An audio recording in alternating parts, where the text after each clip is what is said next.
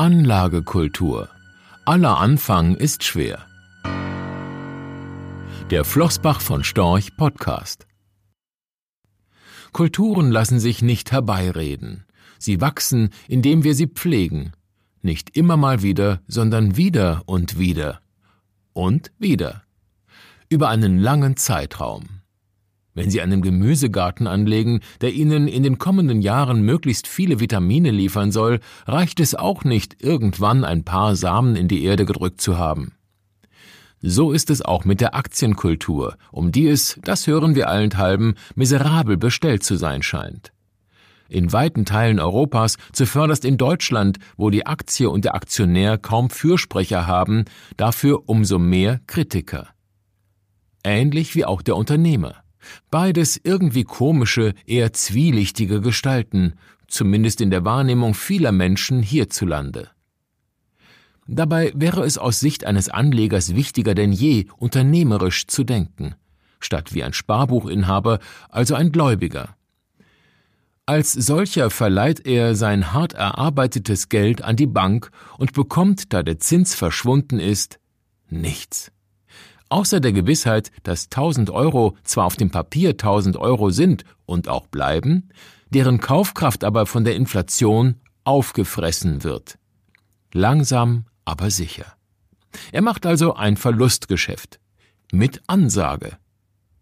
Der Aktionär dagegen ist Unternehmer, zumindest denkt er wie einer. Er würde nie auf die Idee kommen, sich an irgendetwas zu beteiligen, von dem er weiß, dass er damit garantiert verliert. Dass es auch anders geht, zeigen die US-Amerikaner. Keiner würde, so wie es viele Deutsche tun, mehr als 40 Prozent des Ersparten auf Bankkonten packen oder es als Bargeld horten.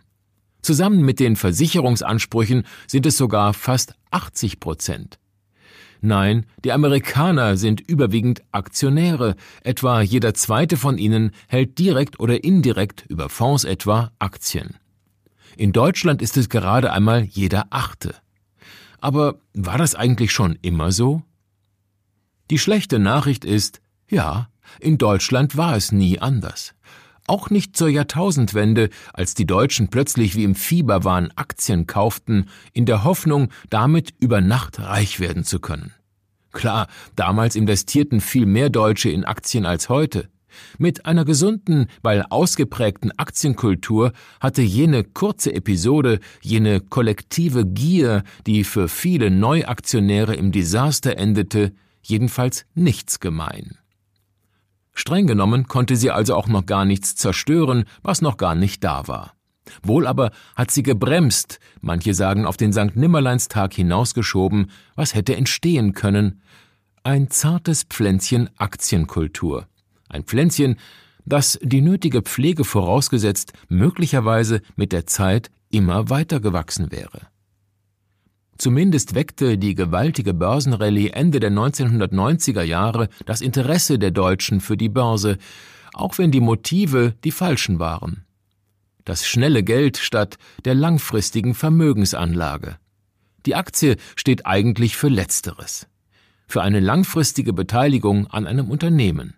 Nicht ohne Grund rät Warren Buffett, der weltbekannte Investor und, wen wundert's, aus den USA stammend, man solle gute Aktien doch tunlichst günstig kaufen und niemals wieder verkaufen. Die gute Nachricht ist, nein, die Amerikaner waren nicht immer schon ein Volk von Aktionären. Sie wurden erst mit den Jahren dazu. Zumindest legen das Dokumente der US-Notenbank Federal Reserve Fed aus dem Juli 1948 nahe. In deren regelmäßigem Bulletin ist eine repräsentative Umfrage zur Vermögensverteilung der Amerikaner und deren Risikoempfinden ausgewertet. 3500 Amerikaner wurden damals befragt, unter anderem dazu, was sie tun würden, wenn sie Geld anzulegen hätten, kurzum, welche Anlagen sie bevorzugen würden. Die große Mehrheit entschied sich damals für Anleihen, 60 Prozent. Rund 32 Prozent gaben an, das Geld auf das Bankkonto packen zu wollen. Sicher war sicher. Ganz weit abgeschlagen dagegen, mit nur 5 Prozent der Nennungen, kamen die Aktien. Als Begründung nannten viele der Befragten, Aktien seien nicht sicher, eine Wette mit ungewissem Ausgang. Andere gaben an, sich nicht damit auszukennen und deshalb vorsichtig zu sein. Aller Anfang war schwer, selbst im Land der unbegrenzten Möglichkeiten. Im Grunde lesen sich die Ergebnisse aus den USA der späten 1940er Jahre noch ernüchternder als die Zahlen aus dem Deutschland der frühen 2020er Jahre. Auch wenn sich Deutschland und die USA nur schwerlich miteinander vergleichen lassen, so macht der Befund, dass auch die Amerikaner nicht als Aktionäre geboren wurden, zumindest Hoffnung. Aber wie konnte die heute so hoch gelobte Aktienkultur in den USA wachsen und gedeihen? Ein gewichtiger Faktor ist sicherlich die Altersvorsorge der Amerikaner, die auf drei Säulen steht. Die staatliche Rentenversicherung Social Security, dazu die private und die betriebliche Vorsorge. Letztere ist in den USA viel wichtiger als in Deutschland. Jahrzehntelang banden US-Unternehmen ihre Mitarbeiter an sich, indem sie ihnen eine Garantierente aus dem hauseigenen Pensionsfonds versprachen. Bis heute gehören diese Fonds zu den größten und damit wichtigsten Aktieninvestoren, auch wenn die Unternehmen seit den 1980er Jahren die Garantierenten zunehmend ersetzt haben durch freiwillige Arbeitgeberbeträge zum Fondssparen. Rund 70 Prozent der US-Haushalte haben heute einen solchen Fondssparplan. Der Großteil des eingezahlten Geldes steckt in Aktien.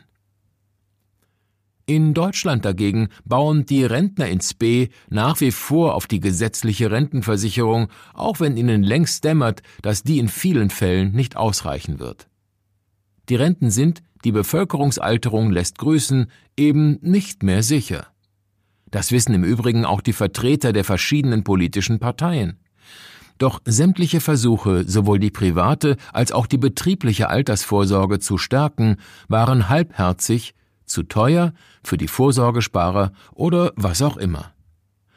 Auf die Idee, dass Aktien Teil der Lösung des Problems seien und helfen könnten, die allseits gefürchtete Rentenlücke langfristig zu schließen, ist bislang niemand zurechtgekommen, der politisch etwas zu sagen hat.